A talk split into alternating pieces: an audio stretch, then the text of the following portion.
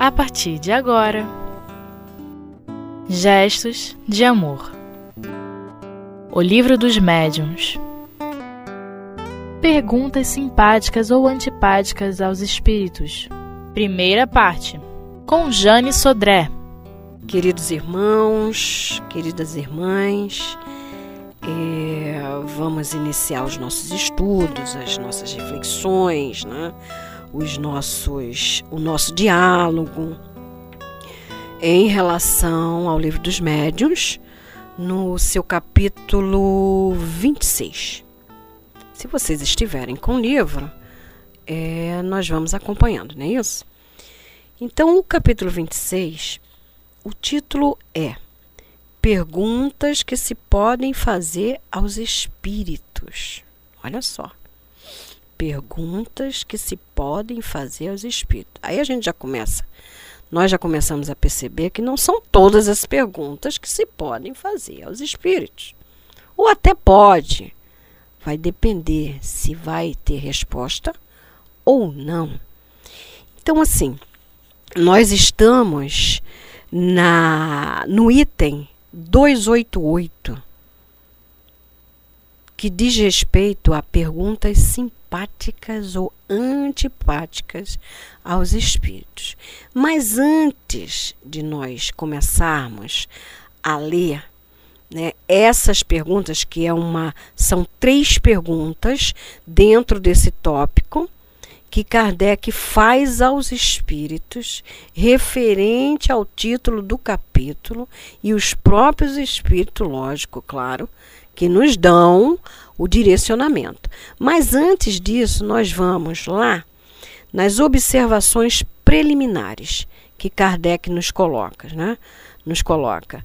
Então, vamos lá. Na 286, Kardec começa, né, a nos dar uma situada de como nós deveremos redigir perguntas aos espíritos.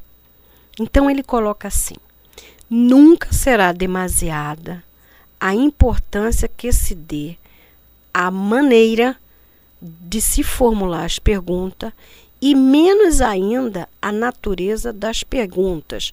Ponto. Ou seja, maneira de perguntar e a natureza das perguntas. Continuando, ele nos fala duas coisas devem-se considerar naquelas que se dirigem aos espíritos. Quais são essas duas coisas? A forma e o fundo, ou seja, a maneira e a natureza da pergunta que se vai fazer. Aí ele diz: com relação à forma, com relação à forma, a maneira de você formular, a redação elas devem ser redigidas com clareza e precisão. Clareza e precisão requer o quê? Você sentar previamente e pensar nas perguntas que vai fazer.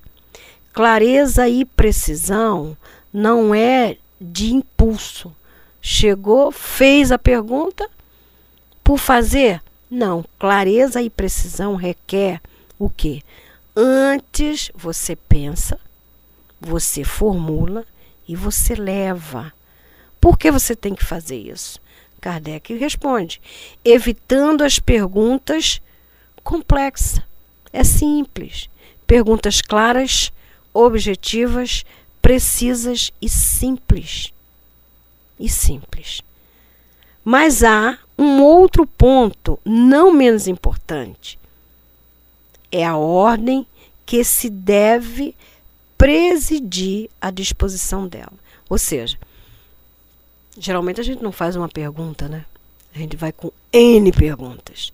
Então, se vai com N perguntas, você tem que ir vendo qual a pergunta que vem em primeiro lugar, em segundo lugar, porque isso facilita a resposta dos espíritos, porque nós muitas vezes confundimos o espírito. Aliás, não confunde, né? Não confunde o espírito, mas ele quer o quê? Ele quer um raciocínio lógico. Mas que pergunta é essa? Não já te respondi essa pergunta? Não é assim que a espiritualidade respondia a Kardec? Porque Kardec, é, em muitas perguntas, ele era, digamos assim, ele fazia a mesma pergunta de uma maneira, de uma forma diferente. Certo? Não para, digamos assim, estar tá testando o espírito, não. Era uma maneira que ele viu de facilitar nós estudarmos, certo? Concatenando aquelas ideias todas, levando a gente para um raciocínio. Não sei se, se já foi observado isso, se vocês já chegaram a observar, Kardec, no primeiro item de qualquer livro da codificação, ele já diz, já coloca o que que é? Olha, o capítulo é esse e é isso que acontece. É como se a conclusão do capítulo já viesse no primeiro item. Quando ele lança o primeiro item, ele vai levando do segundo em diante a você raciocinar dentro daquilo que ele chega, que ele quer dizer, que ele quer passar, e no final do capítulo, no último item, ele faz uma segunda conclusão. Não sei se vocês já observaram isso, mas é mais ou menos por aí. Então vamos continuar aqui nas observações preliminares. Ele continua assim: quando um assunto requer uma série de perguntas, é essencial que elas se encadeiem com método, de maneira que decorram naturalmente uma das outras. Os espíritos respondem a elas muito mais facilmente e mais claramente do que quando são feitas ao acaso passando sem transição de um tema para o outro. É por essa razão que é sempre muito útil prepará-las antecipadamente, salvo para intercalar imediatamente as que surgem pelas circunstâncias. Mais adiante, quando nós chegarmos na 288, que fomos ler, formos ler a pergunta, porque é uma questão de ler a pergunta e ler a resposta porque está tudo muito claro, tá? Então, assim, nessa questão de você estar tá fazendo, preparar as perguntas antecipadamente, certo? O espírito que vai te responder, ele já está ali observando as perguntas.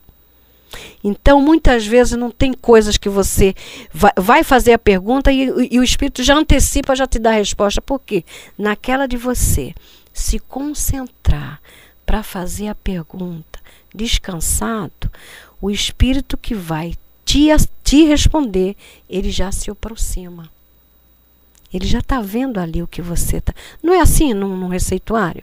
A gente faz um receituário para a espiritualidade, mas quando você faz o receituário, que geralmente é em casa, ele já sabe que você já vai levar aquele receituário, vai fazer aquelas perguntas e vai já está com a resposta na ponta da língua para você, para nós, né?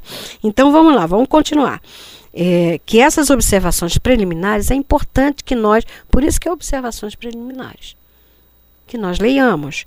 Então assim, é, além disso, além disso, a redação né, tem que ser observada. Este trabalho preparatório, olha só, este trabalho preparatório de você estar tá descansado e fazer as perguntas, constitui, como já o dissemos, uma espécie de evocação antecipada, viu? A gente vai organizando né? a escrita, vamos estudando, muitas vezes a gente está preparando estudos, não é isso?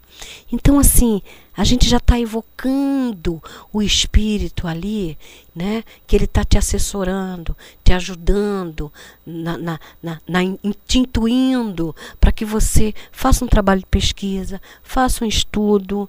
Né? Então, assim, não estamos sós. Então, é uma evocação antecipada a que o espírito pode ter assistido, olha só, ele assistiu que você, ele viu o que você escreveu e ter se colocado à disposição para te responder. Ok? Então, vamos lá. É, Notar-se-á que muito frequentemente o espírito responde com antecipação a algumas perguntas, o que prova que as conhecia de antemão. Já conhece de antemão. Ou seja, ele sabe exatamente o que nós vamos, daqui a cinco minutos, a um minuto, certo? Fazer. Eles já se antecipam. Sabe o que é isso? Presciência, o que a gente não tem. Nós não temos. Certo? Então, olha só. Vigilância, queridos. Dependendo do que nós estamos pensando, né? dependendo das circunstâncias que muitas vezes nos envolve e que a gente se desgarra, se desliga um pouco né? daqueles nossos espíritos protetores, anjos guardiães. E aí? Não tem como ele acessar, certo? Então, assim, vigilância. Vigilância no que você lê. Vigilância no, no, no, nos seus pensamentos. Veja bem, é, você, nós observamos aqui que existe toda uma disciplina. Kardec passou toda uma disciplina para gente. Disciplina de quê? De pensamento. Ok? Então nós vamos dar uma pausa e retornamos daqui a alguns minutos.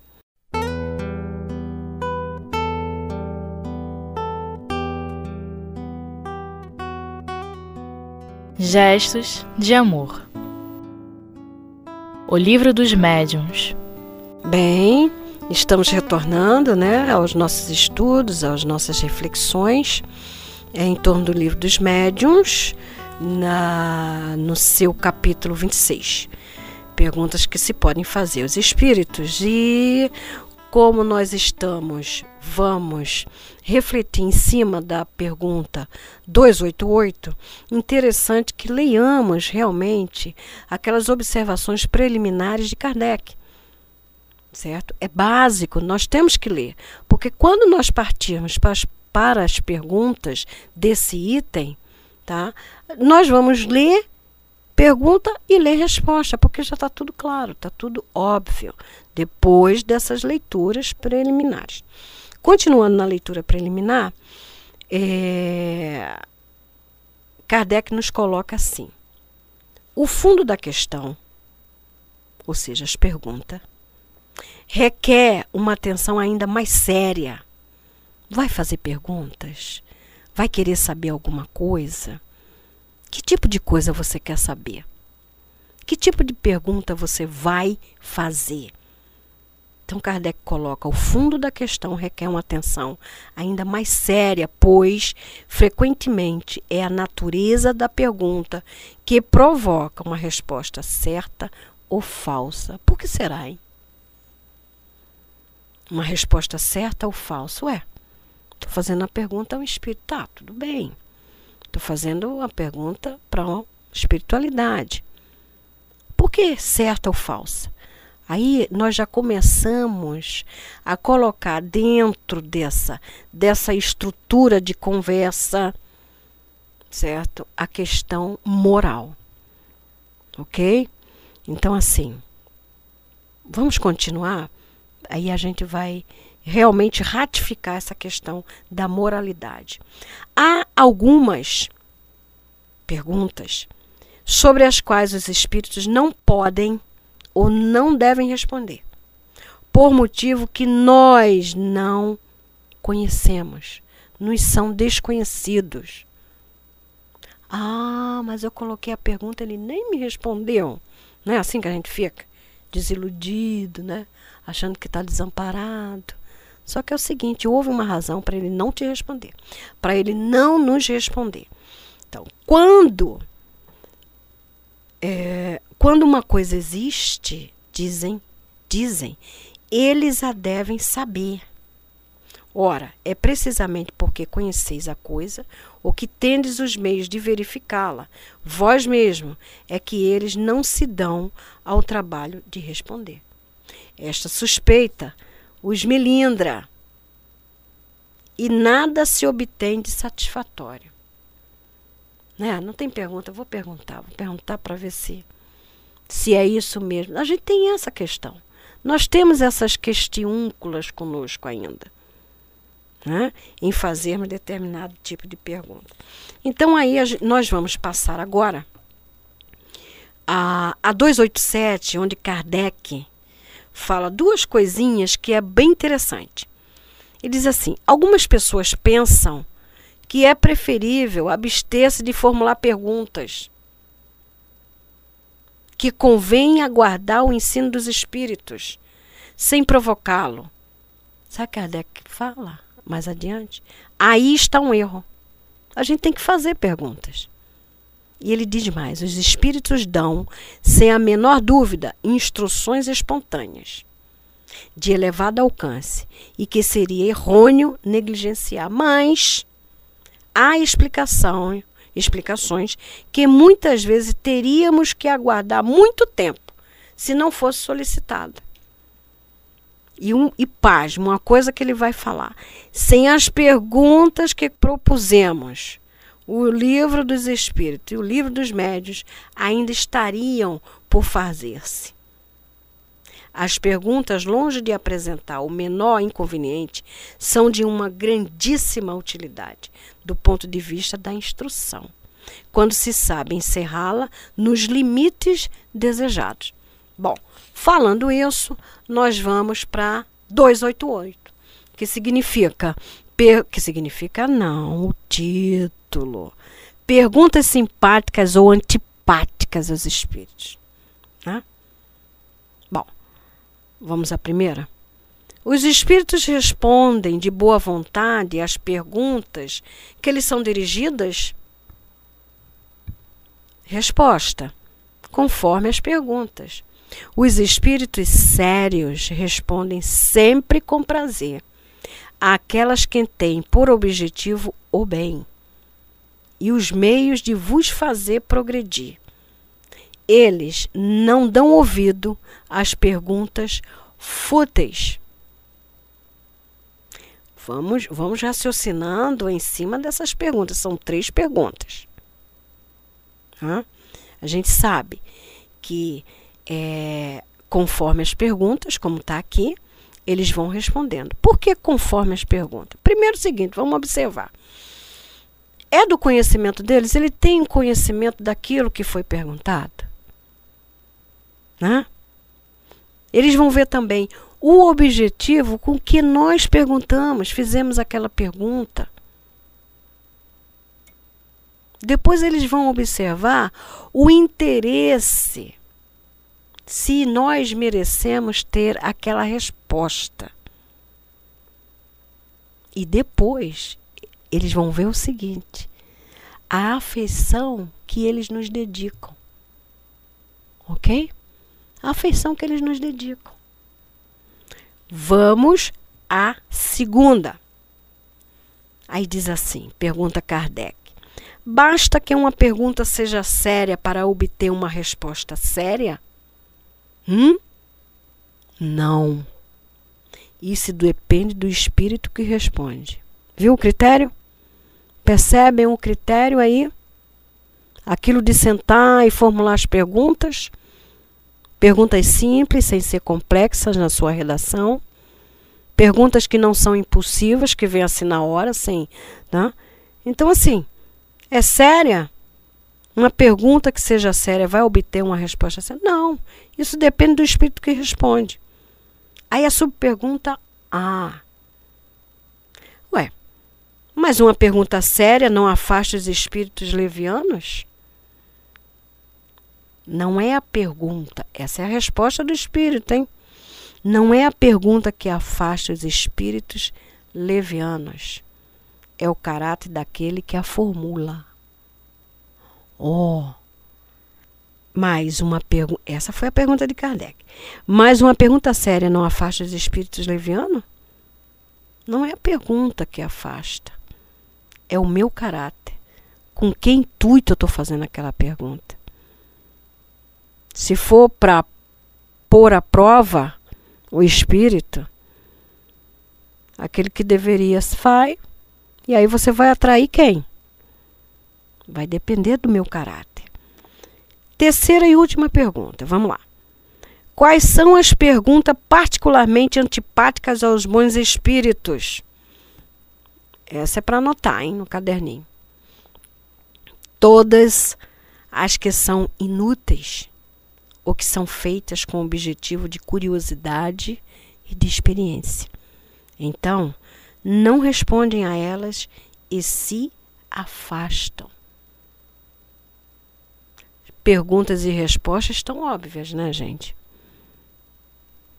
Depois que nós lemos as observações preliminares, a gente já vai raciocinando em cima disso. A subpergunta 3, subpergunta A, que é da 3. Haverá perguntas que sejam tipáticas aos espíritos imperfeito, olha só a pergunta. As perguntas que sejam tipáticas aos espíritos imperfeitos. Eles respondem unicamente aquelas que eles podem evidenciar a ignorância ou a mistificação, quando procuram enganar. De outro modo, respondem a tudo, sem se preocupar com a verdade. Sabe aquelas perguntas que a gente retorna? Perguntas assim meia difíceis, né? Para os espíritos imperfeitos, eles descartam. Né? Tá provando a ignorância dele, ele não vai te dar resposta, ou então vai te dar uma inverdade, uma, uma resposta falsa. Então, amigos, é, nós, depois dessas nossas reflexões, dessas nossas leituras, nós vamos terminando por aqui. Né? Leiam, estudem ah, o capítulo dos livros dos médios e estaremos aqui em um próximo momento, ok? Até lá.